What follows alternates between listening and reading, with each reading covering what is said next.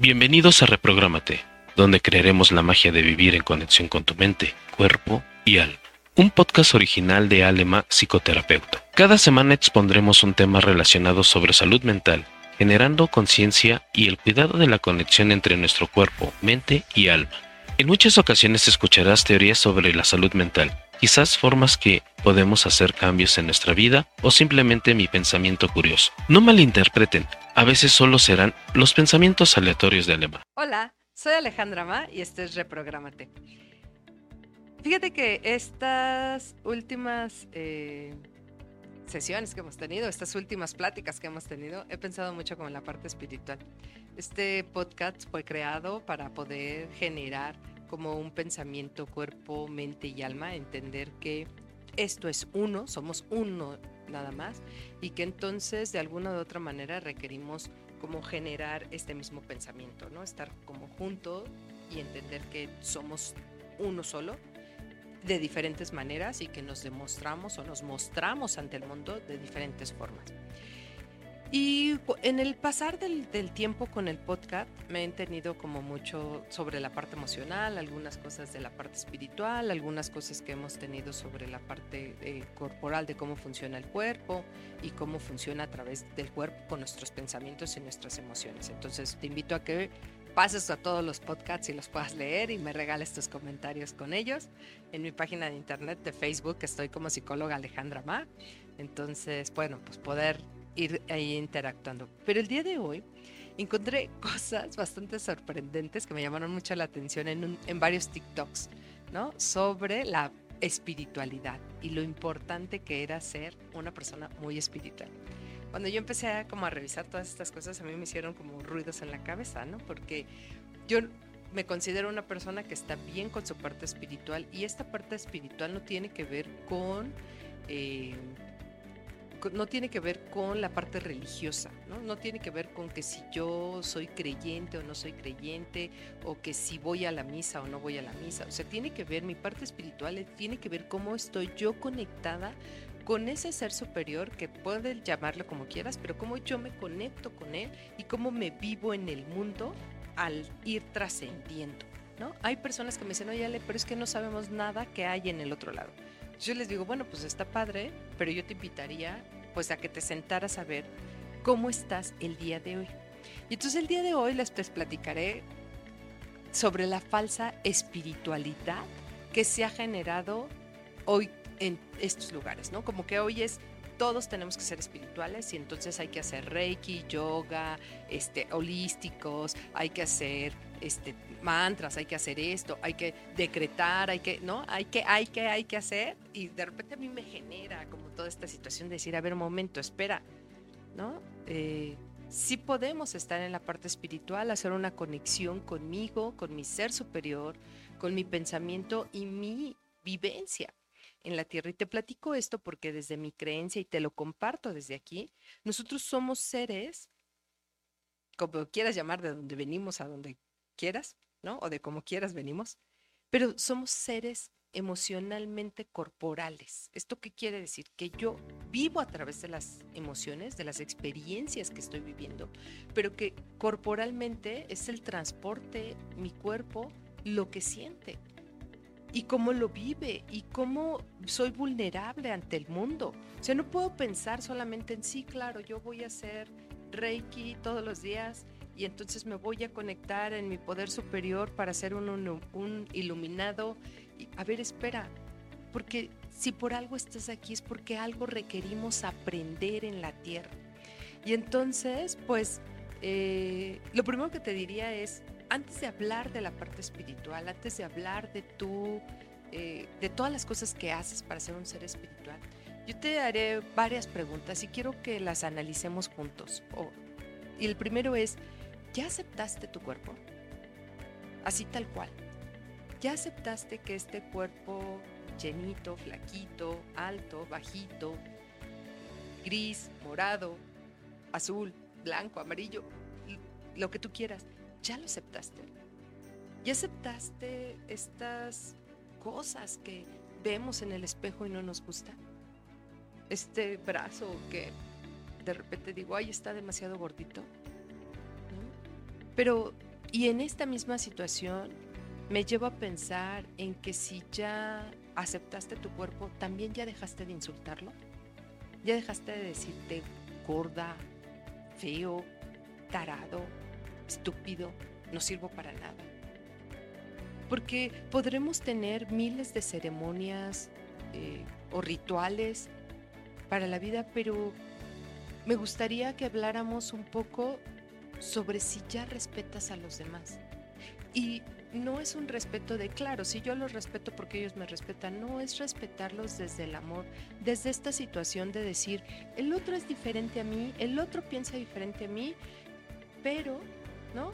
Sus pensamientos, sus sentimientos, los, los respeto, los acepto tal y como son. Quizá yo piense diferente, quizá no es como yo veo las cosas, pero respeto tu opinión. Y entonces cuando podemos hacer esto, también podemos entender que el otro es diferente a mí. Ya, ya hiciste las paces con tus papás. Ya diste gracias porque ese hombre, como sea, horrible, chueco, feo, cruel, malo, fue el que dio la semilla para que tú estuvieras viva o vivo. Y no es que vayas por la vida y que porque te agredió o porque te hizo, entonces lo tienes que aceptar y perdonar. No, no, no, no, no.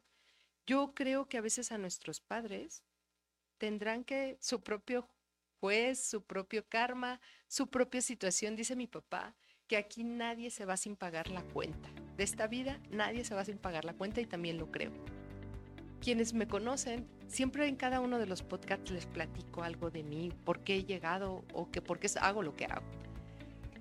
Y quiero platicar un poco con esto de si ya aceptaste a los padres o no, porque ahora que entré en proceso nuevamente terapéutico, platicaba yo con mi terapeuta y me decía ella que cómo estaba yo con el papá de mi hija y le decía yo pues que a veces enojado y a veces cosas, pero pues que no era su papá porque al final de cuentas no había estado presente.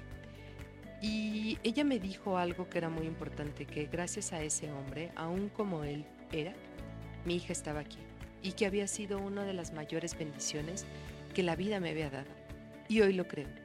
Hoy creo firmemente que mi hija es el mejor regalo que he tenido en la vida. He tenido muchos regalos, pero mi hija ha sido una gran maestra, en esta vida.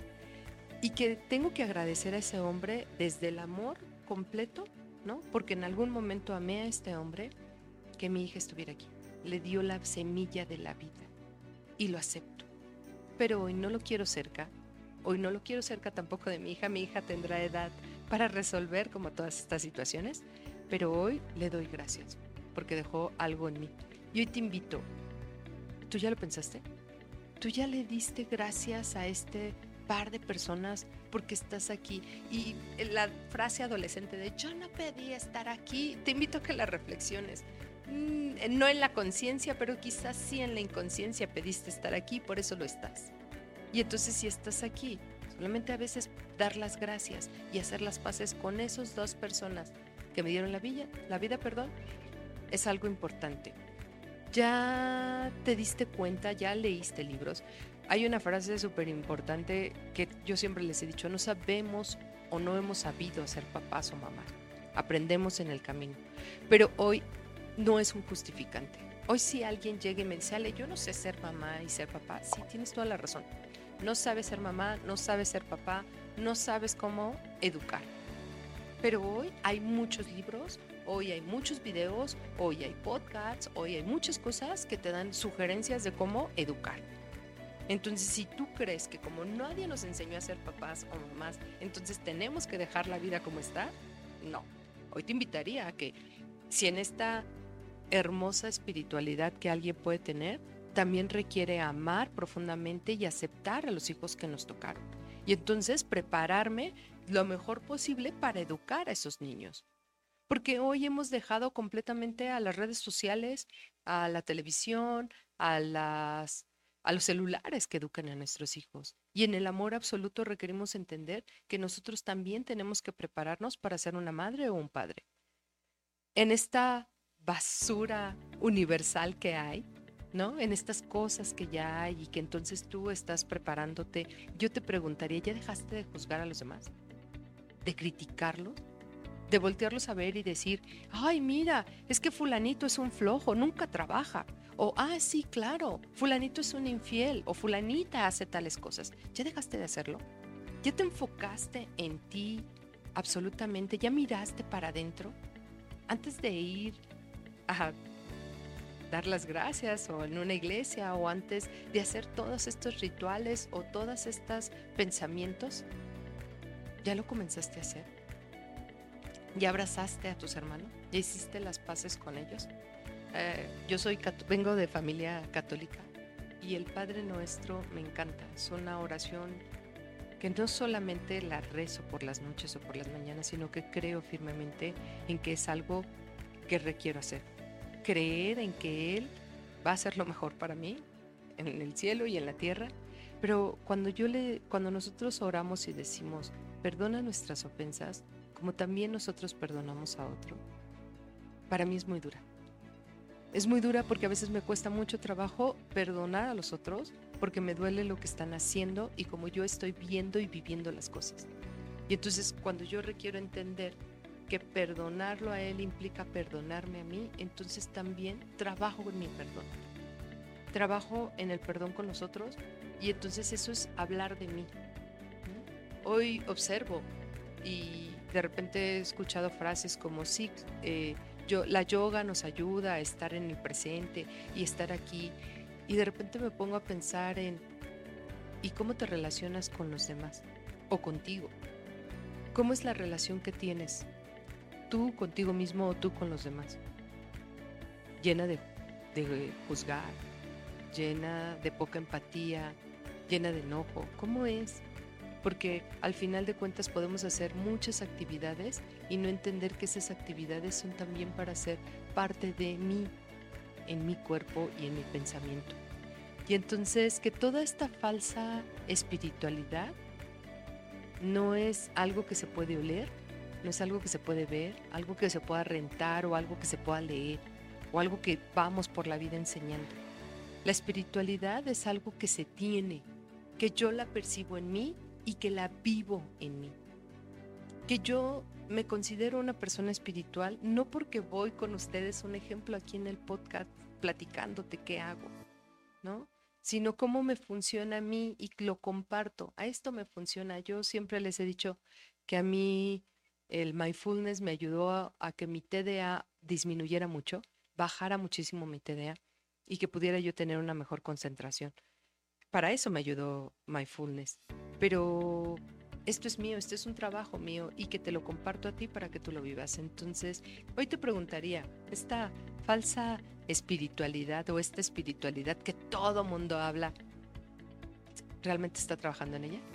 ¿O solamente es algo que muestra para que veamos los demás y generemos dinero. Yo soy Alejandra Ma y este fue Reprogramate. Nos vemos la siguiente.